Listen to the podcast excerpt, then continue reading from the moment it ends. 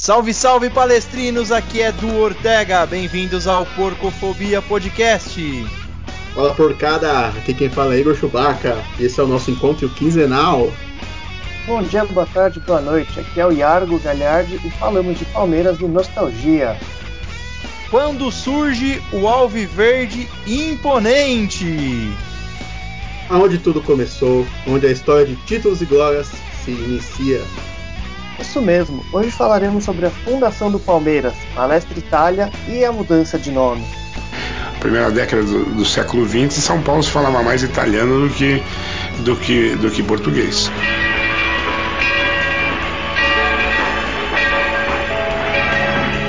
Palestra nasce no momento que os, né, o futebol está tá crescendo em São Paulo e diversas nacionalidades começam a se organizar para jogar bola. E os italianos da fábrica Matarazzo, que, que né, reunia italianos de toda, né, de, de, toda a bota, calabreses, vênetos, lombardos, enfim, tava todo mundo aqui em São Paulo, né, veio todo mundo para cá e eles, né, vamos, como é que a gente faz para se juntar? Então esse amálgama de, de, de italianos claro que queria ter um time que expressasse os italianos. E aí o Luigi Cervo que era funcionário do Matarazzo, juntamente com Vincenzo Ragonetti, que era jornalista, eles escreveram a carta para o Fanfula convocando os italianos uh, a fundar um clube de futebol para disputar o Campeonato Paulista, para ser o clube que representava a colônia no futebol principal da cidade de São Paulo. E o curioso é que assim, a primeira reunião que foi convocada para né, tentar chegar a um consenso de um clube e unir todos essas, esses tão diferentes italianos, acabou em briga, né? Ninguém conseguiu se entender. Eles ficaram em controvérsia porque uh, quando uh, surgiu a carta no Fanfula, uh, convocando os italianos e os interessados a fundarem um clube, algumas pessoas que achavam que seria mais um clube com atividades sociais como outros clubes tinham, inclusive o Bela Estrela.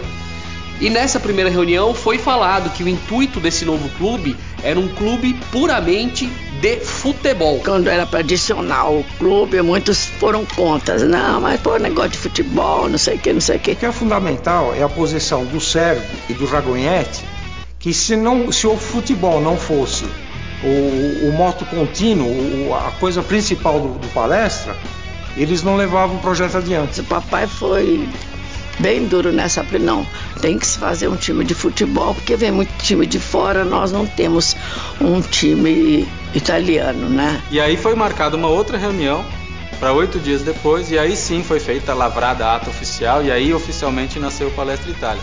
Criação do Palestra Itália e tudo mais vai colaborar para para disseminar na colônia e no grupo a ideia de Itália. Iniciando aqui mais um episódio do Porcofobia Podcast. Então hoje falaremos sobre a fundação do Palestra Itália, até o fato que culminou em nossa mudança de nome em 1942, quando passamos a nos chamar de Sociedade Esportiva Palmeiras. Mas antes de chegarmos ao tema principal, gostaria de puxar o primeiro gancho aqui com vocês, meus amigos, para a gente conversar um pouco e desmistificarmos um pouco daquele mito, daquela falácia, da fake news que volta e meia ouvimos. Palmeiras foi fundado por dissidentes do Corinthians. É verdade isso, tio Baco? O Palmeiras foi, foi fundado por corintianos? É, da forma que é falado, não, né? Não foi dessa forma, né? O Palmeiras ele foi fundado por pela colônia italiana, né? E é óbvio que nesse meio pode ter né, pessoas ligadas à fundação do Corinthians que gostavam de esporte, né? Por isso fundaram um clube e tudo que também é, faziam parte dessa colônia italiana, viam um clube se formando, né? Também com essa temática esportiva e voltado à própria colônia e foram fundar o Palmeiras, né? Pode ter certeza que sim, nessa fundação pode ter pessoas que fundaram o Palmeiras que estavam ligadas à fundação do Corinthians. Mas não que parece dá a impressão de que os caras fundaram o Corinthians, meio que não, vamos fundar outro clube que podia ser, né? Pode ser que os caras falaram, mano, olha a merda que a gente tá fazendo. Vamos fazer um negócio decente. E tivessem fundado o Palmeiras. Mas não foi totalmente assim, né? Porque como a história deles é meio que contada aí, né? Até porque a nossa fundação veio depois da deles, né? Então, com certeza, algumas pessoas que poderiam ter feito parte do, do quadro do clube deve ter migrado para o nosso, achando mais atrativo, as cores mais bonitas e outras coisas mais. Né? É, nesse ponto eu concordo com vocês que é interessante enxergarmos o contexto geral, né? Não é porque a fundação do Corinthians ocorreu lá em 1910 que necessariamente fomos fundados por torcedores ou ex-torcedores do Corinthians, né? O próprio Corinthians também surge de uma forte influência da massa trabalhadora e de raízes voltadas ao proletariado, assim como nós, né, que mais à frente viemos de uma forte influência dos trabalhadores italianos. Mas vamos separando aí bem o joio do trigo e para esse mito não ser disseminado tão facilmente pelas pessoas, né? Mas agora já entrando. Não, mas não é fake news, né, Exatamente, ainda mais em épocas de fake news, né? Fake news elege até presidente hoje em dia, né, Chewbacca? É, pois é, né? Igual você imagina em 1914 ali, né? Então essa coisa vem crescendo. E até hoje em dia o pessoal não sabe ainda disseminar, né? Diferenciar as fake news das notícias verdadeiras. E é claro que as notícias você vai meio que formando conforme o seu interesse. Isso aí realmente vem fato de gozação, né? Vocês são uma costela nossa, né? Esse tipo de coisa. Mas a verdade é outra, né? Completamente diferente. Então vamos falar como se inicia essa história gloriosa. Só que antes é interessante entendermos um pouco sobre o contexto social e histórico do Brasil na época. E do Brasil e principalmente do estado de São Paulo. Então, só para traçar esse contexto, vale voltarmos um pouco no tempo e tentarmos enxergar um pouco ali do final do século XIX, que com a diminuição da oferta de escravos, vai encarecendo a produção. Né? E, e, aí há um, um grande incentivo para a movimentação da imigração dentro da cidade de São Paulo, começando ali por meados de 1870. Então o estado de São Paulo ele começa a montar uma, estru uma estrutura social e econômica visando o crescimento não só industrial, mas também populacional é bom observar, observarmos a imigração europeia e principalmente, mais específica nesse momento, a imigração italiana, né? Que vinda ali desde o século, do final do século XIX, estima-se que entre 1890 e 1910, cerca de um milhão de italianos vieram para o Brasil em busca de trabalho, principalmente para o estado de São Paulo, que emergia-se ali como um grande polo industrial e econômico na época. Somado a tudo isso, você pode colocar um pouco do contexto europeu também. Ali uma instabilidade financeira, social, falta de oportunidade e sem falar, claro, num pouco mais à frente que viria a Primeira Guerra Mundial, iniciada ali em 1914. Então você tem ali um contexto social estabelecido e de muitos imigrantes italianos. Então aí traçando essa essa questão da forte influência italiana na época, a história da Sociedade Esportiva Palmeiras, ou melhor, do Palestra Itália, começa em 26 de agosto de 1914, quando o sonho de grande parte desses imigrantes que já trabalhavam e moravam na, de São Paulo se torna uma realidade. Então, impulsionados por uma determinada excursão do Torino, há essa fundação após essa excursão, né, Chewbacca? É, exatamente, né? É, alguns times na época europeus faziam essas excursões Talvez até nesse intuito mesmo de disseminar o futebol, né? Lembrando que na época, com certeza, o futebol na Europa ele já era mais evoluído que aqui, né? Só que a gente não tinha acesso, na verdade, eles não tinham né, acesso a nada, né? É, você não tinha uma mídia para o futebol, o futebol mal era profissional. Acho que nem na Europa ainda era, na verdade. Então você não, eles não tinham acesso a, a jogos, não tinha o esporte interativo na época ainda, né? Não tinha as mídias que cobrem o futebol. Então, quando esses times vinham excursionar aqui, foi o caso na época do Torino, né, que já é um grande time lá, e do Provertelli, o pessoal daqui ficava muito ficava boca aberto, né, com aquela qualidade, aquela estrutura que esses times já traziam. Que enquanto aqui o futebol ainda é aquela coisa de pelada, de joga a bola na lama e vamos aquele negócio bem ainda gatinhando, eles já vinham com outra perspectiva. E aí, obviamente, né, no início do século XX ali, os jovens Luigi Servo, Luigi Marzo, Vincenzo Ragonetti e Ezequiel Simone divulgaram através do jornal Fanfúria, né, que é um órgão de imprensa voltado aos oriundi, um convite aos interessados na fundação de uma agremiação esportiva, que tivesse a representatividade que a colônia italiana merecia ter, né? Muito levados por conta dessa excursão do Torino. É, após algumas reuniões e discussões acerca da, da ideia de novo clube, no dia 26 de agosto de 1914, no extinto Salão Alhambra, que ficava situado na rua Marechal Deodoro, onde hoje situa-se a Praça da Sé, e na presença de 46 interessados, grande maioria deles funcionários das indústrias Matarazzo, que, que abrigava né, uma grande força de, de trabalho da, da colônia italiana, foi fundado então o Palestra Itália, de onde a palavra palestra, de origem grega, significa, em tradução livre da língua italiana, academia ou escola onde se pratica atividades físicas. Isso já, já dizia muito né, sobre o que a gente podia esperar com relação ao, ao nosso time. Né? Exatamente, Argo. E nesse primeiro momento, o clube então ele adere às cores vermelho, verde e branco. Esse vermelho sendo extinto anos depois por conta de uma proibição do governo brasileiro, mas isso aí falaremos um pouco mais adiante. Então, é, você explicou bem que a, a questão da, do palestra ele significava ali uma academia de treinamento no, do grego. Então, era o significado do palestra Itália, como se fosse uma academia de treinamento da Itália aqui em São Paulo, aqui no Brasil.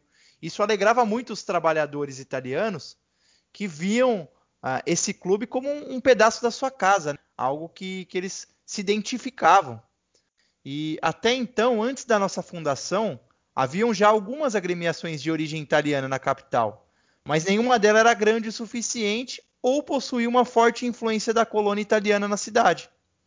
O Palestra Itália, então, ele nasceu com a ambição de trazer para o Brasil esse pedaço da Itália para esses proletários que aqui trabalhavam, principalmente no estado de São Paulo. Até por isso que há ali uma demora em estrear no profissionalismo e no futebol, porque existe aquela questão de, de zelar pelo nome da, da equipe nesse primeiro início, né, Tchubaca? É isso mesmo, meu amigo Edu. Oh, eles muito preocupados né, com o nome, né, para não, não começar ali perdendo jogos e já levando uma má fama. Eles treinaram muito antes de realmente estrearem. Até verem que estavam muito bem. E isso deu resultado, né? O time já começa vencendo. É, se você for comparar com outros clubes, a distância entre a, a fundação do Palestra Itália e o primeiro título é, é, muito pouco tempo, né? A gente vai falar isso daqui, daqui a pouquinho. Mas nenhum outro clube em São Paulo foi tão rápido, né? Da sua fundação já está do tamanho de conquistar títulos e tudo mais.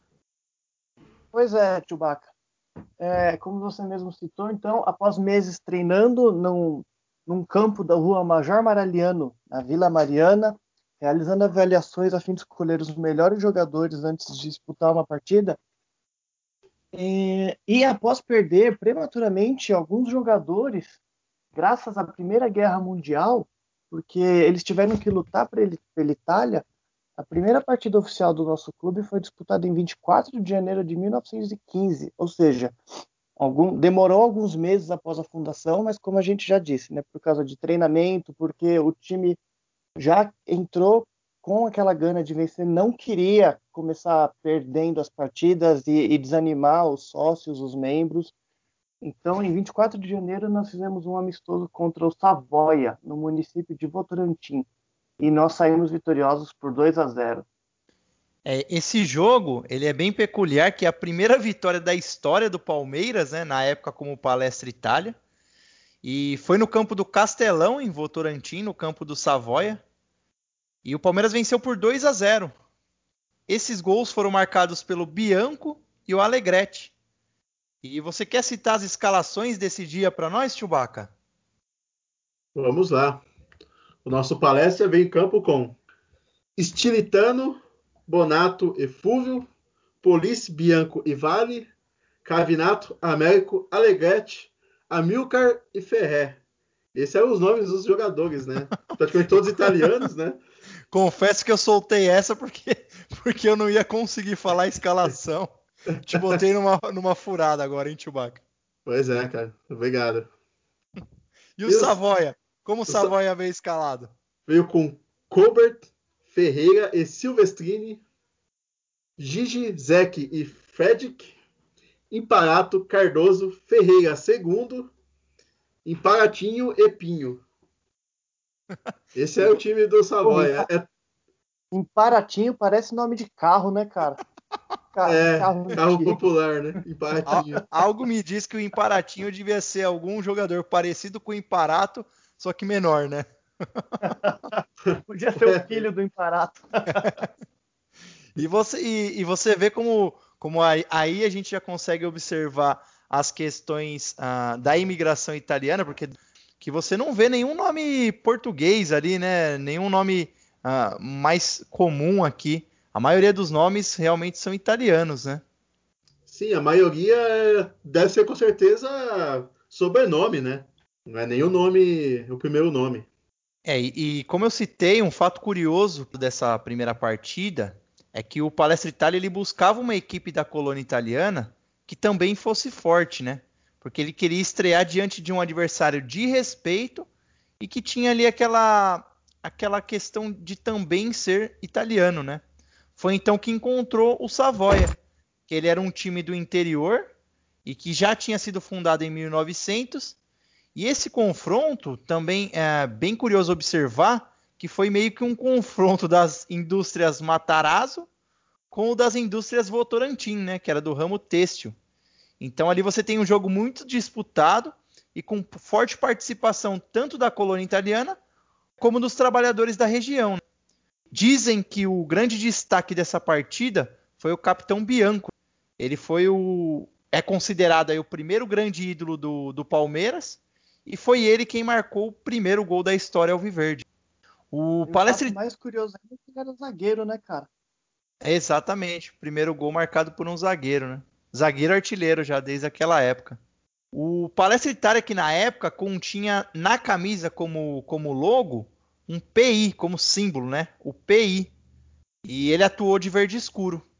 Na temporada seguinte, essa o Palestra Itália ele iria adotar a Cruz de Savoia, né, como distintivo, como seu segundo distintivo.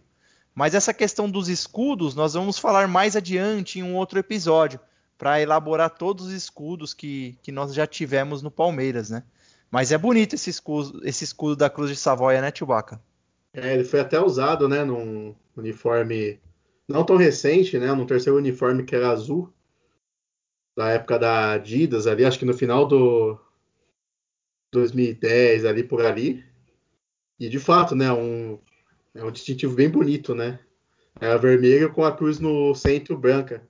Quem quiser dar uma pesquisadinha aí que não conhece, pode dar uma pesquisada. Só complementando que saiu um modelo alguns anos depois com a cruz de Savoia, esse mesmo modelo da camisa azul, só que a camisa era verde, verde branca. é verdade, é verdade. Você falou, lembrei. Só que é uma é. época que era meio. É, é, bom a gente esquecer um pouquinho, né? esse, esse, modelo, se eu Mas não é me engano, eu não me lembro do time jogar com esse modelo. Era um modelo verde que tinha um cadarço no meio, não era? Da, na gola ali, mais ou menos? Eu lembro de um, momento, um não, modelo comemorativo chegou... que tinha um cadarço no meio e, e, a cruz de Savoia na esquerda. Não, ele, ah, aliás, a, a, camisa 3 do Palmeiras atual da, da Puma, ela tem a cruz de Savoia, né? Desse ano? É, não, não a que lançou essa, essa semana. A, a camisa que foi a, a, modelo 2019 e 2020. Hum, o modelo sim. 3, ele é um verde água com a cruz de Savoia também. Então, Cruz de Savoia sendo lembrada até os dias atuais. Eu acho ela maravilhosa. E aí o time ele, ele passa então, fica meses ali disputando somente amistosos, né? E em seu primeiro ano de vida, Palestra Itália já consegue uma vaga para disputar o torneio estadual que era regido pela APEA, que é a Associação Paulista de Esportes Atléticos, né? Então ele já é convidado ali para participar da sua primeira competição oficial, já no ano, dois anos após a sua fundação, né? E quando que nós podemos imaginar um time hoje sendo fundado e daqui dois anos já jogando o Campeonato Paulista, né? Edu, eu gostaria de fazer uma observação ainda sobre a Cruz de Savoia. Só é um, um fato, né? Uma curiosidade. Sim. Que para, para os, os ouvintes que não sabem o que significa a Cruz de Savoia, O, o, branco, né, simbolizando a paz, a inocência, a pureza, e o vermelho simbolizando o sangue. Então, a cruz de Savoia significa que para que haja paz é preciso haver luta e derramamento de sangue. Muito interessante, hein? É um significado bem forte, né? É, é sim, não, não num contexto de, de violência, mas sim de, de dar o sangue, né? De, de se esforçar. Então, Nossa. é muito, muito significativo aí para a história do nosso clube, né? Quantas vezes a gente teve que dar o sangue ao longo da, da história para se manter vivo. Exatamente. E aí, é, essa estreia, então, no, no Paulistão, após é, esse jogo com Savoia e aqueles bons meses treinando e, e dois anos fazendo ali suas partidas amadoras, ela ocorre no dia 13 de maio de 1916. E a estreia ela vem contra um time que já era tradicional na cidade de São Paulo, que é o time do Mackenzie. Vejam só, hoje uma faculdade, né? O Mackenzie ele era o vice-campeão estadual da temporada anterior. E essa estreia, você quer contar pra gente como foi essa estreia em campeonatos, Chewbacca? Pois é, né? Uma ótima estreia aí, empatando com um time que já vinha estruturado, né? Vice-campeão no ano anterior. E o, e o Palestra esse ano teve muitas dificuldades, né? Não é um time acostumado com competições, né? Apesar que o time já vinha jogando, já tinha bons resultados nos amistosos, a gente sabe que o espírito de competição é outro, né? E o Palestra era estreante, mas já no ano seguinte já conseguiu um belo resultado, sendo vice-campeão, né? Logo na sua segunda competição paulista, e pela primeira vez jogou o clássico contra o Corinthians, né? Na época não é um clássico ainda, né? Mas já começamos descendo o sarrafo, passando o trem, Vencemos por 3 a 0 três gols do grande Caetano. É, esse primeiro derby, como o Chewbacca citou, ele vai acontecer lá em 1917, então o primeiro derby da história, né? Entre o primeiro jogo entre Palmeiras e Corinthians no dia 6 de maio de 1917.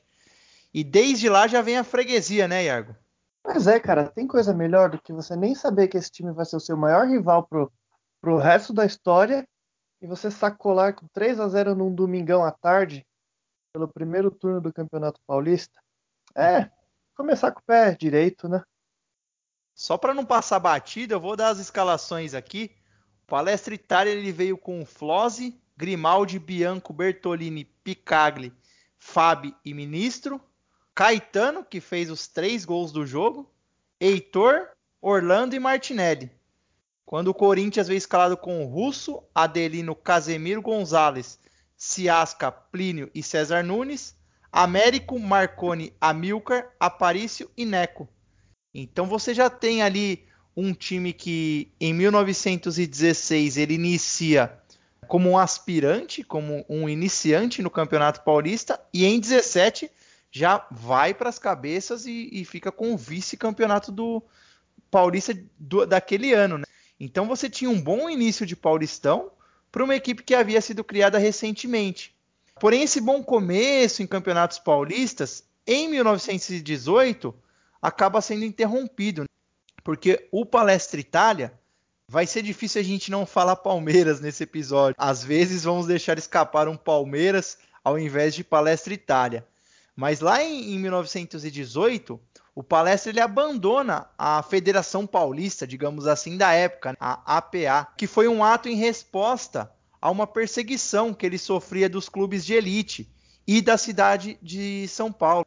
Constantes erros de arbitragem e aquela saudosa perseguição contra os imigrantes italianos. E foi nesse período que, que ali o Palmeiras corta com a federação da época e acaba se afastando das competições. É um período ali de seca um pouco, né? De, de paralisação, né, Chewbacca? É, exatamente, né? Então a gente vê que desde aquela época a federação não ia muito com a nossa cara. Hoje mudou o nome, não mudou muito as coisas, né? Mas até por conta disso, né, do... Talvez muito por esse preconceito mesmo, né? Eles acabavam... Parece que acabava sofrendo, né? Com a... Até com uma, um certo desprezo do povo, né, em si por ser um, uma colônia italiana ali, tudo. Só que também nessa época, né, o, chegou a gripe espanhola, né, em São Paulo, que fez algumas vítimas, né.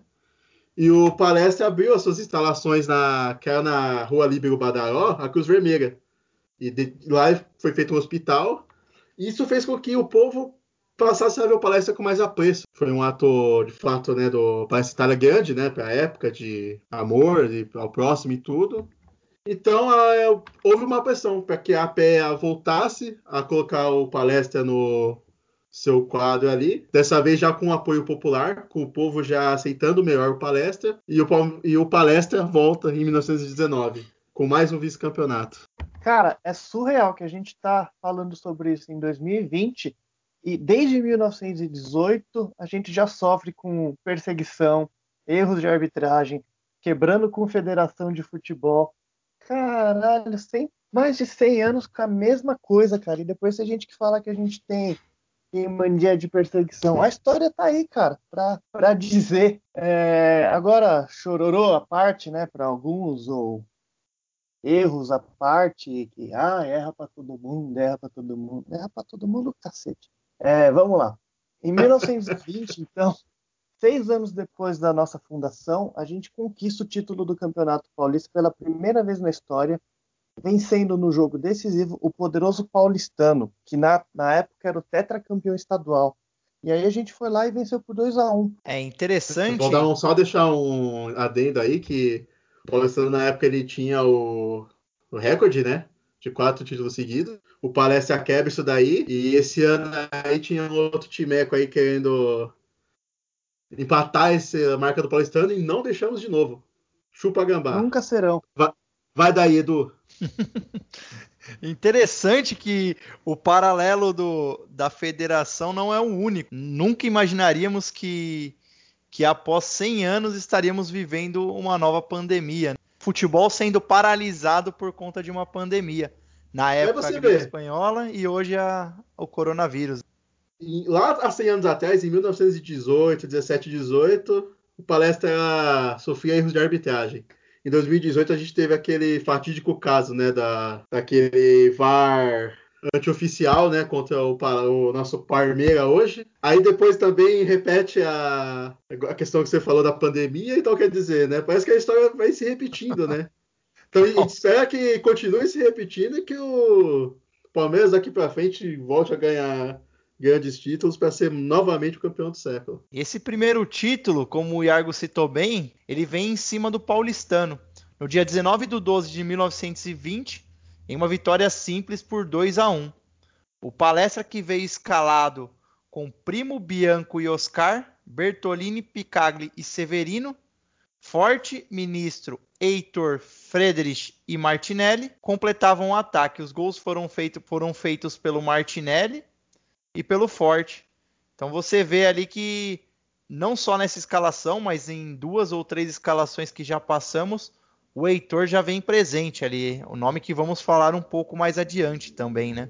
Algo que, é interessante citar também é que nesse tempo o Palmeiras já começava a desenvolver outras questões esportivas dentro da sua agremiação. O Palmeiras não, o Palestra Itália, né? E também aumentava ali o seu patrimônio e as suas modalidades. Então, em 1920, com o apoio ali das companhias Matarazzo, o clube ele efetua a compra do seu campo de futebol, que era já parte do terreno ali do Parque Antártica, e na época foi, é, foi comprado por um valor de 500 contos de réis, que eu não faço ideia do quanto seria hoje, que era uma fortuna na época, né?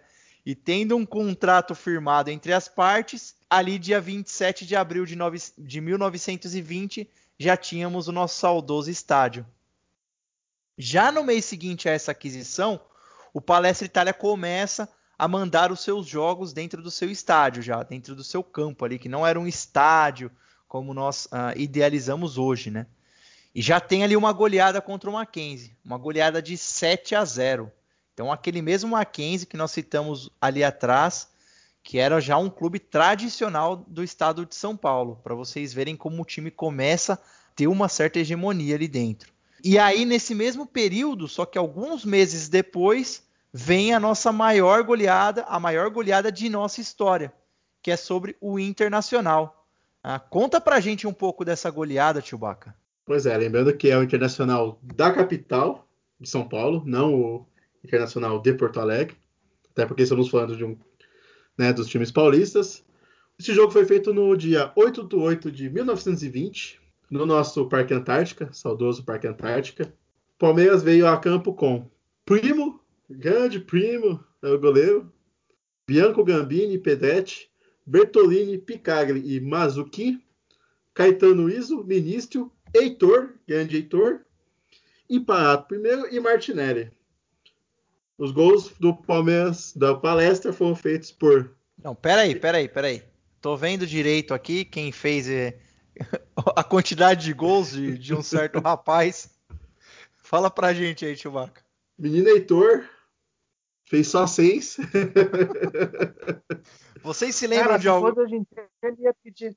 Será que se fosse hoje em dia ele pediria duas músicas no Fantástico? Imagina, É, car- é. imagina ele no Eu ia cartão. pedir um pendrive, né? Que na época o bicho fazia. Tudo. Não, quantos pontos ele faria no cartola hoje em dia, hein? Nossa, Irmão. Se fosse de 40. capitão, mas eu usava escalar mais ninguém, entendeu? Aí teve dois gols do Vinícius, que não é o Paulo Guedes. Empate fez outros dois. E o último foi do Caetano. E a escalação do Internacional da capital não interessa a ninguém. Então você vê que, é, assim, nós já citamos o Heitor em alguns outros episódios e torna-se mais do que obrigatório fazermos um, um episódio futuro sobre o Heitor. Grande ídolo da nossa história, né, Iargo?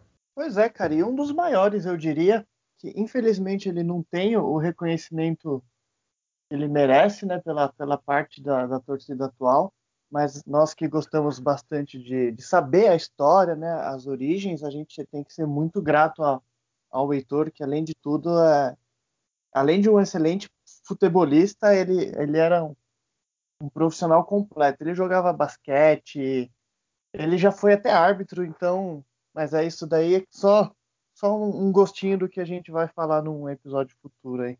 É, e o Palestra Itália ele estava então cada vez mais consolidado entre os principais times de São Paulo, né? Já tinha ali uma hegemonia. Então ele disputa a sua primeira partida internacional em 1922, com uma vitória por 4 a 1 sobre a seleção paraguaia, que era a vice-campeã sul-americana. Então você vê ali que o time já era muito forte mesmo e já batia de frente principalmente com os principais times do estado, do país e até times de fora, né? Aí o- Palestra Itália ele vai comemorar também pela primeira vez um bicampeonato paulista, que foi em 1926 e 1927. Lembrando que 26 ele foi um título invicto, também faturando uma edição extra do Paulistão em 26. Você vê que 26 foi, foi um ano fantástico para o Palestra Itália. né? Teve também no mesmo ano a conquista da Copa dos Campeões Estaduais Rio-São Paulo. Então você pode observar que ali em meados da década de 20, Argo, o Palestra já se torna uma potente força no futebol paulista né? e emergindo cada vez mais no, no cenário nacional. Pois é, além de tudo isso, a gente também cresceu para alguns esportes olímpicos. A agremiação do Palestra Itália participou da fundação de importantes federações estaduais e nacionais, com destaque para o basquete, já como eu havia citado agora há pouco sobre o, o Heitor, né? Ele foi introduzido ao clube em 1923, então o Palestra firmou-se como a primeira grande dinastia na modalidade ao vencer sete títulos paulistas em apenas oito anos de atividade. O primeiro título de bola ao cesto foi conquistado em 1928, tendo Heitor, olha só o nome do garoto, Heitor, vou até repetir, Heitor, o maior artilheiro da história do Palmeiras no futebol, como um dos destaques da geração de basquete. Peraí, peraí, peraí. Agora, agora deu uma bugada aqui na cabeça. Então quer dizer que o Heitor ele, ele era o, o atacante goleador do time de futebol e ele era o cestinha do time de basquete? É isso mesmo? O cara fazia gol com a mão e com o pé, cara. Não É um entendi monstro. nada agora, Chewbacca. Não entendi nada. É, ele é um monstro, né?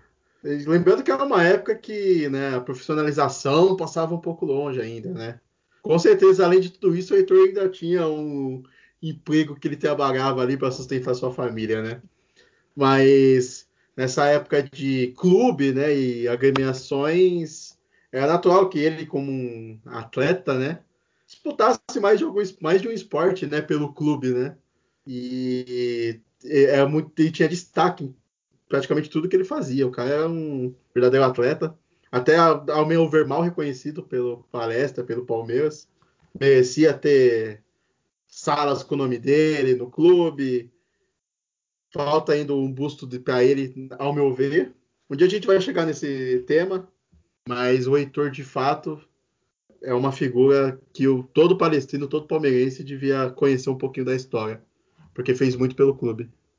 E é muito importante citarmos um ponto curioso que tem aqui referente a essa dobradinha futebol-basquete.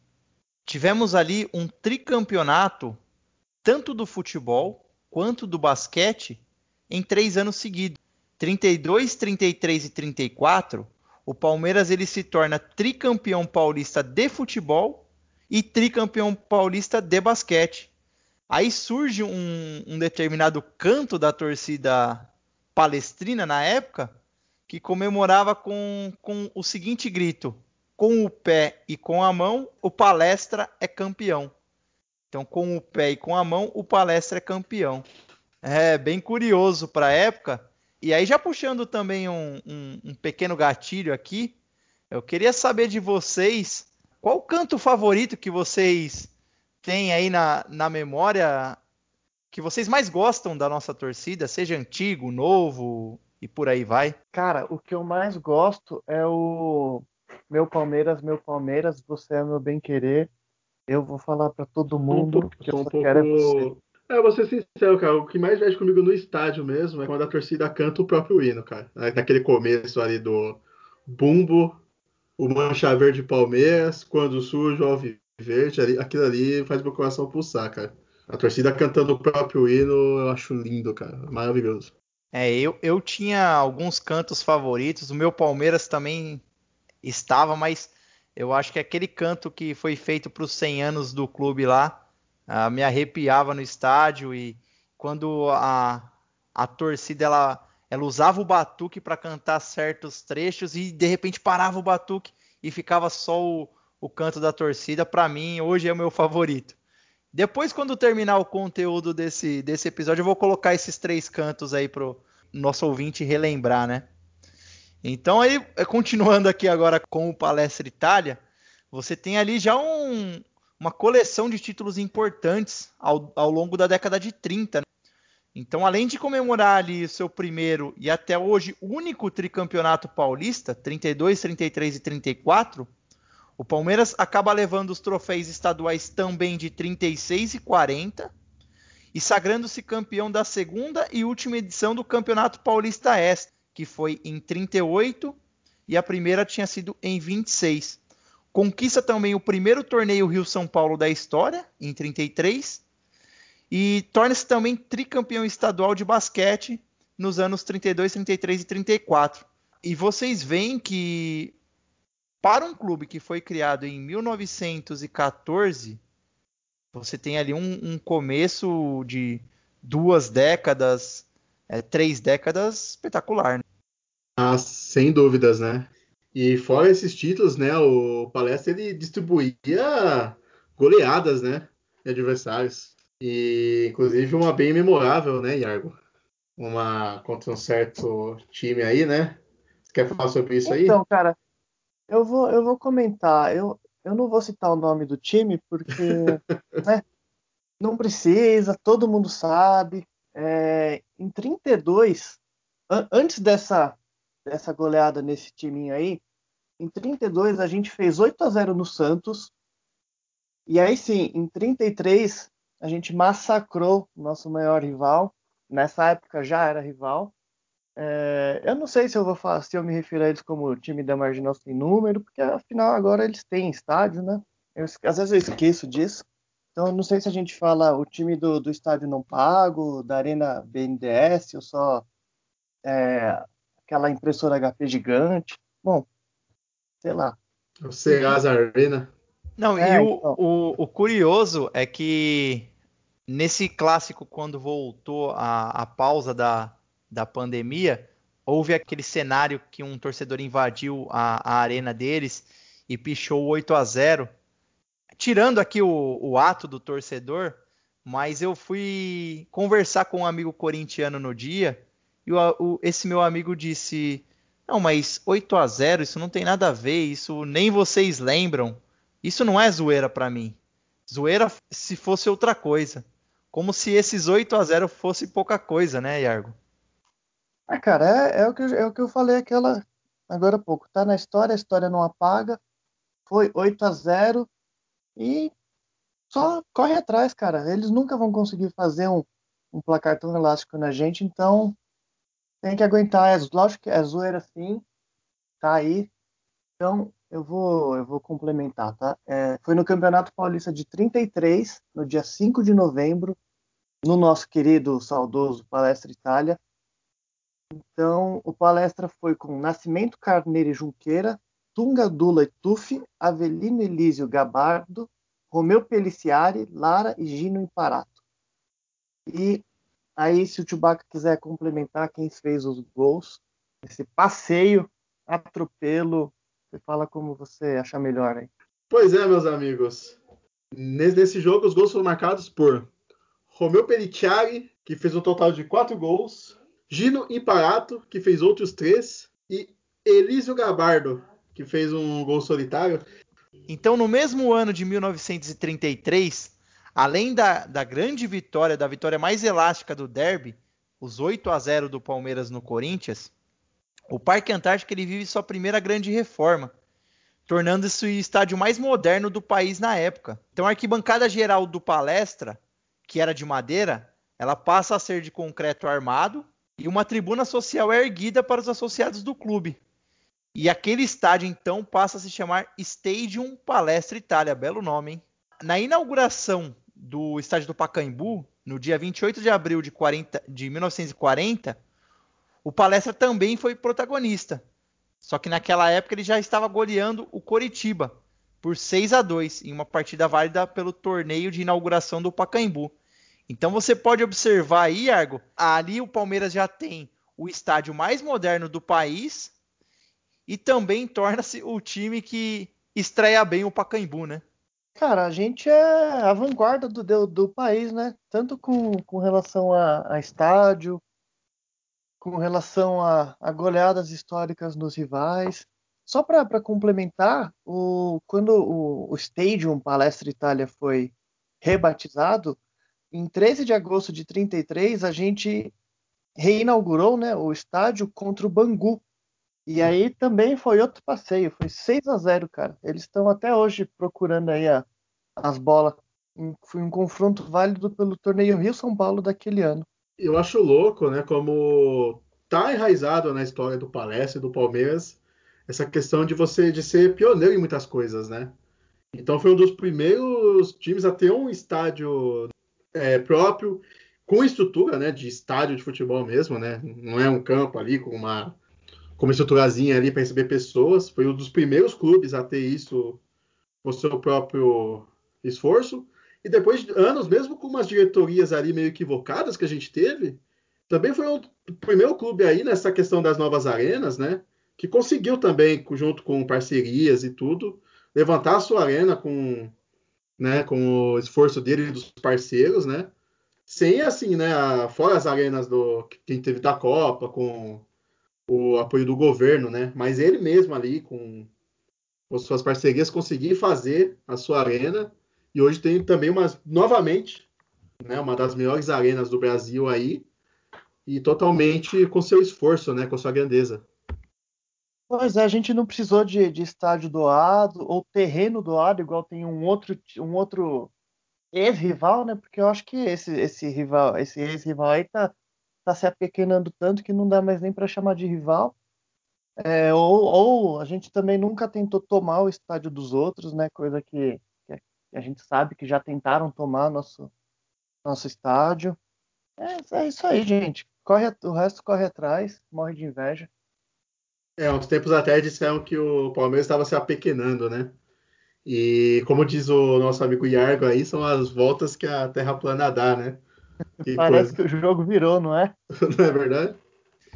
E, e aproveitando, Iargo, você sabe, sabe me dizer quem foi o primeiro campeão e a primeira final que aconteceu lá no Pacaembu? Quiz do é, Edu Ortega. Não, deixa eu falar então aqui. A primeira final do Pacaembu foi Palmeiras 2, time da Marginal 1. Então, o primeiro título que, que o Pacaembu vê é o Palmeiras sendo campeão em cima do Corinthians. Mais um fato para colocar na, na, freguesia aí, né? É, o Palmeiras é o maior campeão do, no Pacaembu, né? Sim, historicamente também. no nosso salão de festas, né? Agora avançando já para o início da década de 40, mais precisamente em 1942. Então ali em 42 você tem um contexto de Segunda Guerra Mundial, onde o Brasil ele acaba nesse ano declarando guerra ao eixo, né, que era composto pela Alemanha, a Itália e o Japão. Então o governo Getúlio Vargas ele solta um, um decreto-lei 3.199 que proíbe as agremiações esportivas de exercerem manifestações com caráter nacional estrangeiro, né? Então, sob forte pressão pública, o Palestra Itália ele é obrigado a mudar de nome, né, Chewbacca? É, exatamente, né? E como o próprio Iargo chegou a mencionar aí, o, a diretoria de São Paulo ela veio né, babando em cima, né? Querendo até tomar o estádio Palestra Itália por conta disso, né? Então eles mexiam ali no, vamos dizer ali politicamente para falar não, isso aí é um absurdo, é Itália, tem que tomar deles, vai fazer o que com o estádio depois? Dá para São Paulo, né? Eles queriam extinguir o clube, né, o nosso Palestra Itália, e tomar posse do que era nosso, né? Mas o, no caso, Palestra Itália correu, né? A diretoria correu, mudou o nome, tornou-se o nosso Palmeiras até hoje, e tirou o vermelho, né? Que aí você descaracteriza a bandeira italiana, as coisas da bandeira italiana que tinham no símbolo, ficando só o verde e branco. Só para citar como exemplo, tinha um Palestra Itália em Minas, também teve que fazer praticamente o mesmo percurso, né? Se tornou Cruzeiro e adotou o azul, que é a cor da seleção italiana, né? Então, ainda assim, meio que ficou ali na entrelinha, mantendo a, né, o seu raiz, mas seguindo aí as novas leis, né? Ô, Chewbacca, só complementando, antes de, de virarmos Sociedade Esportiva Palmeiras, a gente virou Palestra de São Paulo por um pouco, por pouco tempo, tá? Só que ah, sim, é verdade. por causa da, da palavra palestra remeter ao grego, e mas mesmo assim não adiantou, a pressão continuou. E aí agora eu deixo vocês complementarem. É, aí você tem ali um, um, um forte contexto de, de pressões políticas e esportivas para a troca desse nome. Então tem a troca do nome. Então, em meio a todo esse, esse complexo cenário e pressões políticas e esportivas, o, o, Palmeiras ele está também nessa época às vésperas da partida final do Campeonato Paulista, que seria realizada em 20 de setembro de 42.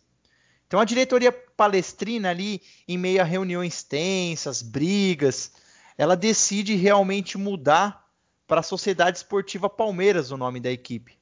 E quando as discussões estavam no auge, um secretário, o doutor Pascoal Juliano, coloca na ata da mudança de nome a célebre frase que acaba tornando-se histórica aí para nós palmeirenses, né? Que é a seguinte frase: Não nos querem palestra, pois seremos Palmeiras e nascemos para ser campeões. É arrepia essa frase. Puta merda. Sensacional mesmo. Então a partida final do Paulistão, ela é justamente contra o São Paulo Futebol Clube. O time que, que brigava ali nas entrelinhas para extinguir mesmo o Palestra Itália. O Palmeiras ele entra em campo conduzindo uma bandeira brasileira e sob o comando do capitão do exército, o Adalberto Mendes. Porque ali ele queria meio que impedir as vaias da torcida adversária e tentar passar a imagem de que o Palmeiras é um time com raízes italianas, mas que, que está no Brasil, que é brasileiro. E já com a bola rolando, esse jogo é um jogo bem intenso. E, e quanto ele termina esse jogo, Chewbacca? Conta um pouco para nós, por favor. Pois é, um, foi um jogo tenso, né? Lembrando que existem até leis, né? Nacionais contra a vaias, a bandeira, que na época eram bem mais fortes, né? Então esse lance de impedir a vaia não é nem uma questão de. É uma questão da próprio torcida adversária não poder vaiar, né? Sob um, né, sobre, sobre essa lei. Na época de guerra, o patriotismo é forte, né, cara? Pois é, cara, foi um jogo muito tenso, né? A diretoria do São Paulo estava incisiva contra o Palestra o Palmeiras nessas questões políticas de guerra, né? E elas instruíram aos jogadores a encararem os jogadores do Palmeiras como inimigos da pátria, né? É, é quase uma relação de ódio, né? E ainda mais depois de tudo que ocorreu nos, nas entrelinhas ali, né? De, de todo esse problema que a gente citou do São Paulo contra o Palestra, né? Só que no campo, o Palmeiras passou o carro no São Paulo, dominou o jogo, já vencia por 3 a 1 quando ainda teve um pênalti ao seu favor. E no caso, a torcida, o time do São Paulo deixou o gramado. Eles simplesmente não terminaram o jogo. O Palmeiras foi campeão. o time do São Paulo foi vaiado no dia. E depois daquele dia foi só comemoração, né? O Palmeiras já nascia campeão e essa história é muito marcante, né? Inclusive, eu acho que. Cara, você imagina, você tá no estádio e você vê o seu time saindo de campo numa final de campeonato. Que vexame. Eu teria vergonha de torcer para um time desse, cara. Eu, inadmissível, cara, né? É inadmissível. é, cara. cara. Eu, eu tá acho que. Assume a derrota, cara. É, é, é, cara, é foda. O São Paulo é um time muito baixo nessa, nessa época, né? A verdade é que assim. Contra a gente, cara, eu acho que quanto mais eles se ferrarem, para mim é melhor. Exatamente, e eu acho que esse 4 a 1 que viria a ser com o pênalti, né? É, ainda no primeiro tempo, se esse jogo né, fosse até o final, seria mais um 8 a 1 ali, igual 8 a 0 aí contra o Corinthians, né? Só que eles, eles criaram uma, um ambiente tão pesado para esse jogo, né? Que você ser humilhado num jogo desse, apesar que, né? É uma baita humilhação você simplesmente desistir do jogo, né? Mas imagina o tamanho da humilhação, né? Diante do cenário que eles mesmos provocaram, né? Então, eu também concordo com você, todo castigo é pouco. É, isso foi uma questão de justiça mesmo, ao meu ver, né? Por tudo que ocorreu no, né, nos bastidores. E eu acho que essa história não podia ser melhor contada, né, cara? E concordo com você, Iago. Se a gente for pegar todas as questões esportivas que a gente tem conhecimento historicamente, eu acho que essa é a mais vexatória. Eu não lembro de uma história assim que você olha e fala, nossa, que humilhação. Nem os 8 a 0 do Corinthians é mais humilhante do que todo esse cenário aí, né? Que o São e Paulo nos proporcionou. O Brasil na Copa para a Alemanha, cara, aqui no Brasil. Exatamente, perdeu no campo, foi humilhado, mas, né, faz parte do esporte. Mas não isso que aconteceu. Ainda.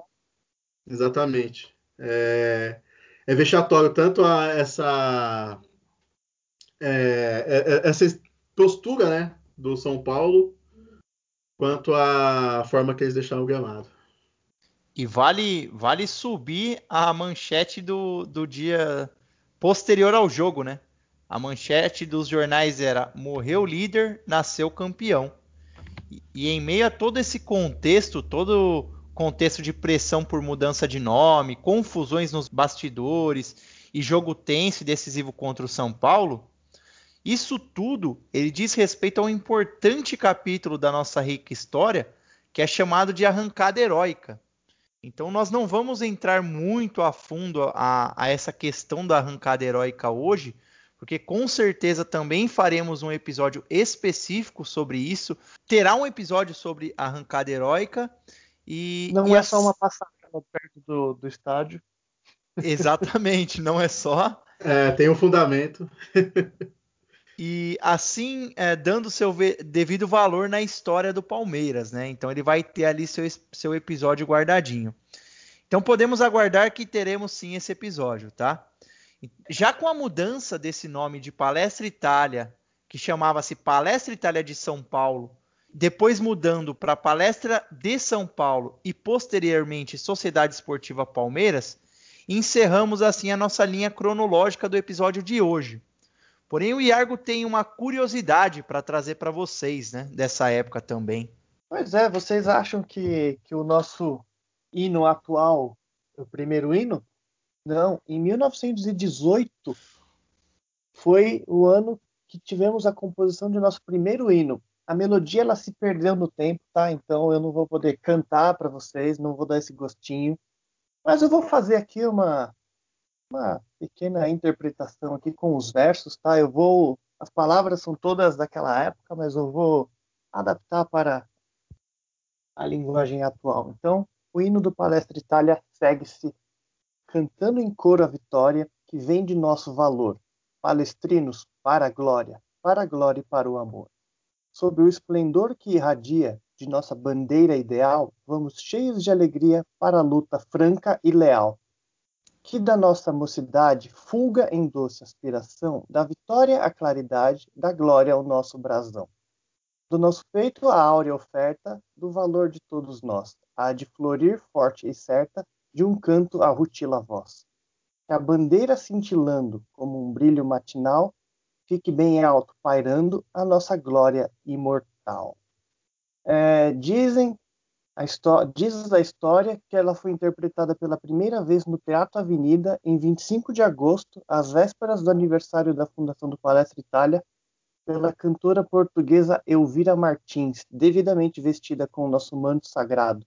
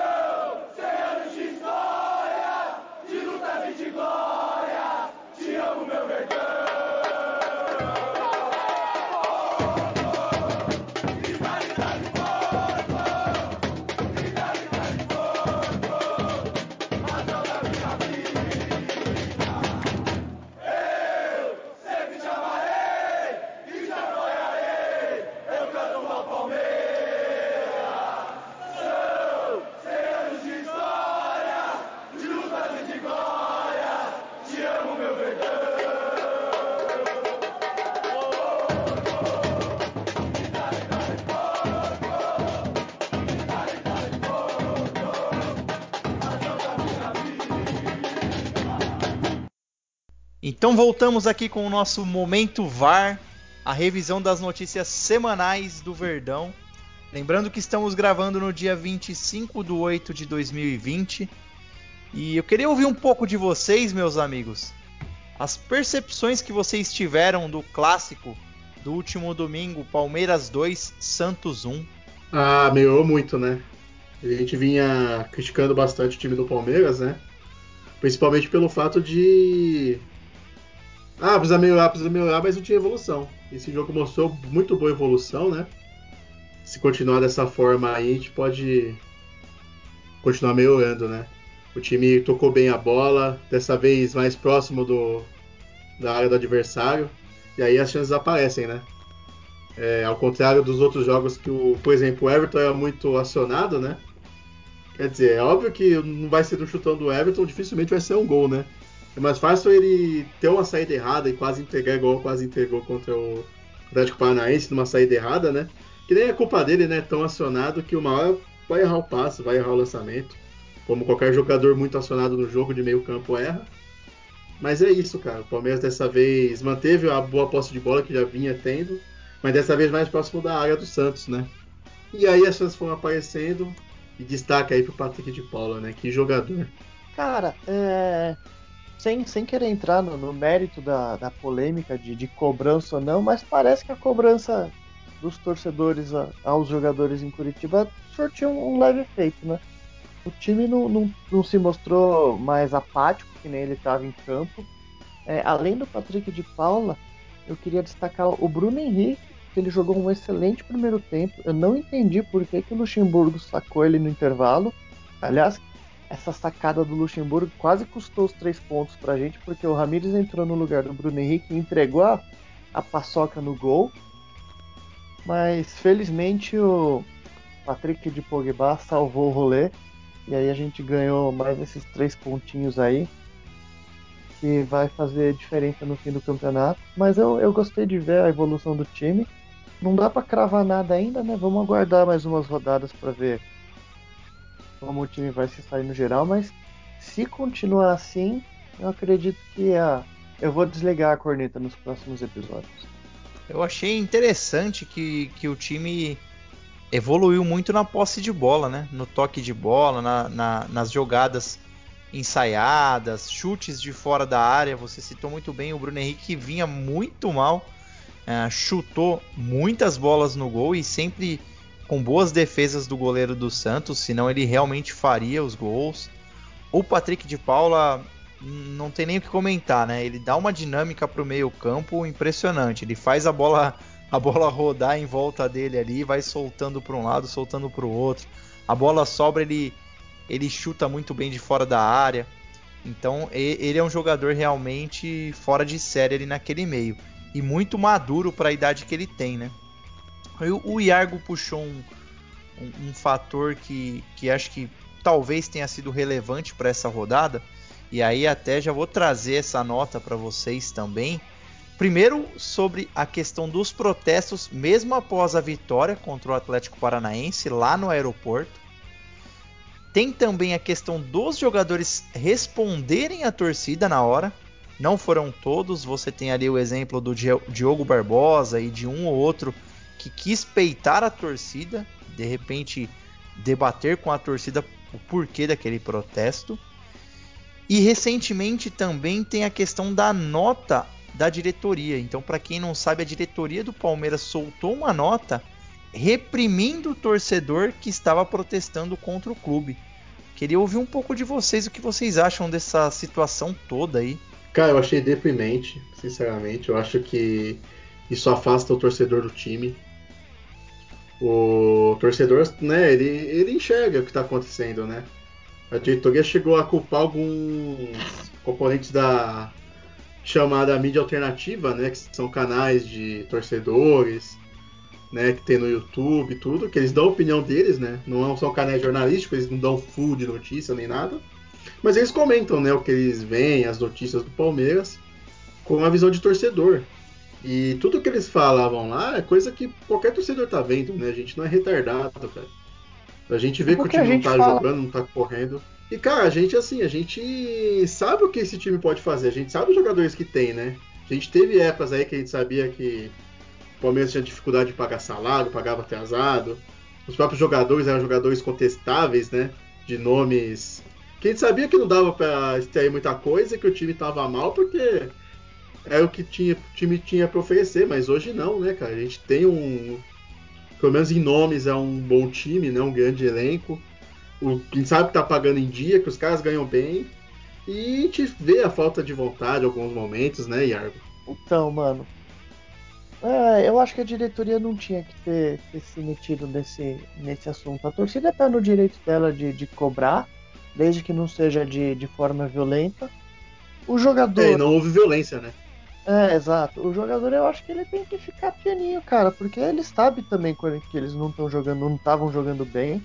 Tem que aceitar a cobrança e falar, desculpa, a gente vai tentar melhorar, não é, não é, sei lá, não é culpa nossa, inventa alguma coisa, mas não, não peita a torcida, cara, porque aí você só dá mais motivo pra torcida ficar mais irritada e aumentar a cobrança.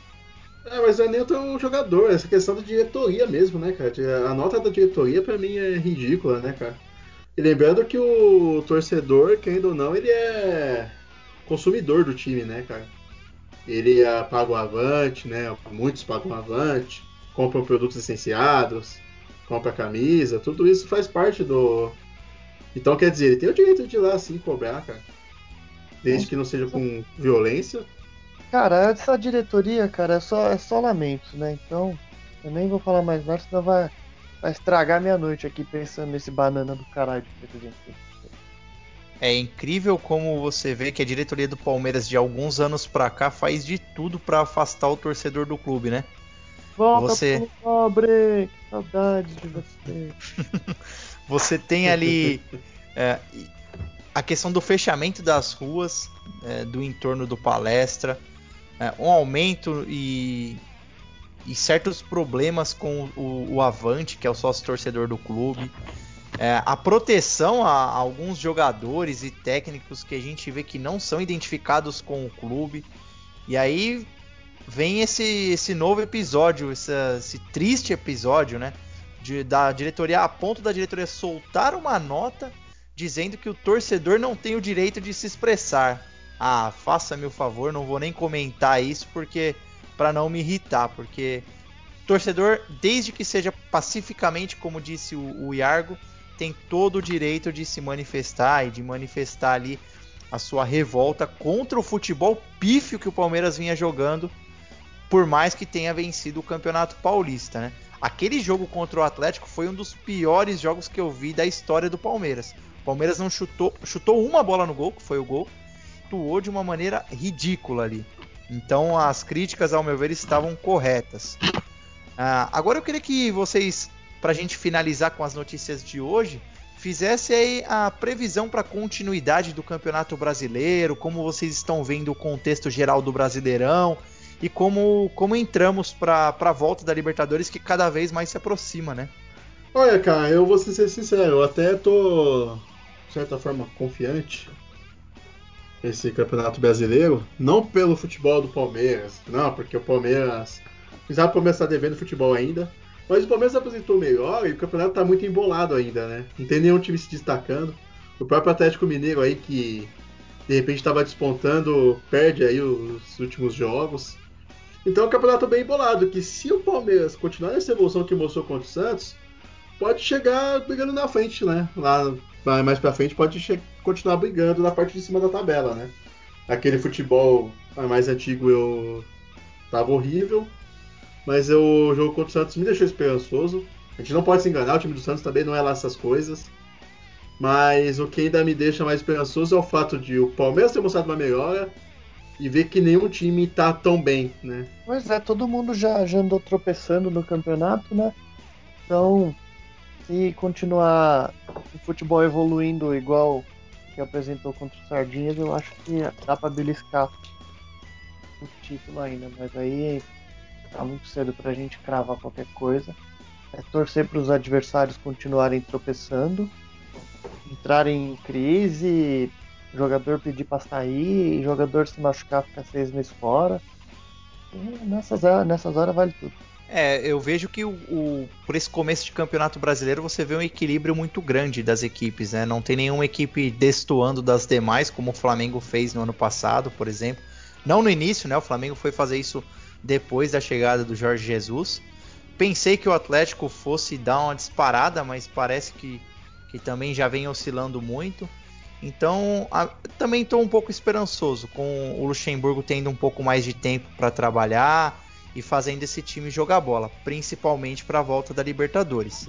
E a manutenção do Patrick de Paula foi importantíssimo para esse processo também.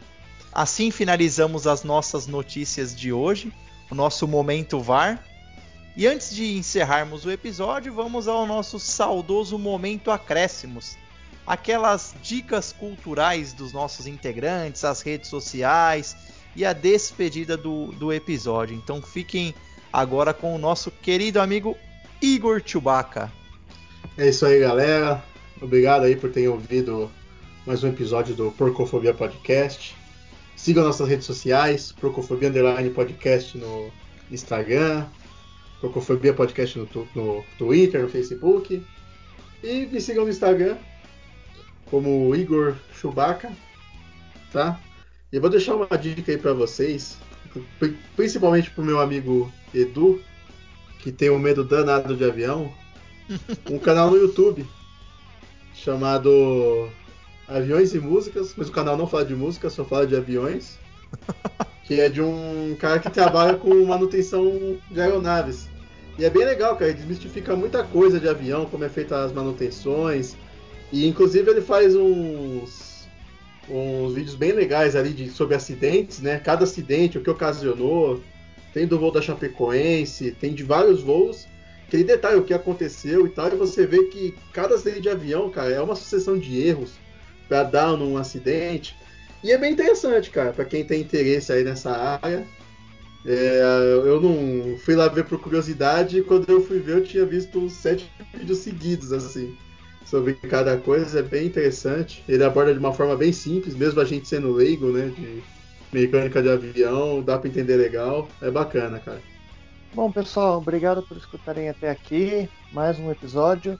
É, o Igor já citou nossas redes sociais, então agora é hora da rede social particular, Instagram iargo.myself, sigam lá. É, e a minha dica é um, é um filme do nosso querido diretor Kleber Mendonça Filho. Se você não assistiu, assista Bacurau uma obra de arte do cinema nacional. Um filme maravilhoso. E, infelizmente não foi, não chegou a ser cotado para concorrer ao Oscar de melhor filme estrangeiro no, nesse ano, mas mereceria figurar aí entre os melhores, sem dúvida nenhuma. Excelente dicas, meus amigos. E vale ressaltar também que um fato que não falamos, mas que eu acho que o o nosso ouvinte e torcedor já deve ter percebido que hoje falamos do, da fundação do Palestra Itália até a mudança de nomenclatura para Palmeiras por conta do aniversário do Palmeiras, né? Então, já deixando aqui o meu parabéns antecipado aos 106 anos do Palmeiras, que será comemorado amanhã, dia 26 de 8 de 2020. E antes da minha indicação, queria novamente, assim como nosso amigo Chewbacca reforçar para, vocês ouvintes seguirem nossas redes sociais. Estamos como Porcofobia Podcast no Facebook, Porcofobia Podcast no Twitter e arroba Porcofobia Podcast no Instagram. Nos agregadores de downloads também e podcasts estamos no Deezer e no Spotify como Porcofobia Podcast. Curtam o programa e ativem as notificações para os próximos episódios. Aliás, por falar em próximo episódio, temos o próximo tema definido. E como havíamos combinado, a cada cinco episódios iremos trazer um tema diferente e mais descontraído. Então, voltado sempre à nostalgia, esporte, futebol e por aí vai. O nosso próximo tema, então, conforme definimos, será jogos de videogame com a temática futebol. Isso mesmo, vamos, vamos falar um pouco da história e da evolução dos jogos voltados ao público dos boleiros. Então prepara aí o seu Superstar Soccer, seu Bomba Pet ou aquele FIFA. Por falar em boleiros, essa é minha dica cultural da semana. Então para esse momento acréscimos de hoje, eu vou indicar também um filme, assim como Iargo, porém o filme Boleiros, Era Uma Vez o Futebol. Esse é um filme dirigido por Hugo Giorgetti, produzido e lançado em 98, em 1998, onde o filme passa-se em uma mesa de bar da cidade de São Paulo, com uma reunião e um bate-papo descontraído entre ex-jogadores de futebol. Eles ficam ali contando suas histórias, glórias e casos vivenciados dentro e fora das quatro linhas. É um filme divertidíssimo e uma obra obrigatória aos amantes do futebol, hein? Então esse filme ele está disponível gratuitamente no YouTube. É só dar, dar o play lá no YouTube e se divertir. Enfim, esse foi o Porcofobia Podcast. E daqui a 15 dias tem mais episódio do Porcofobia. Um forte abraço e avante palestra. Dali porco! Boa porcada!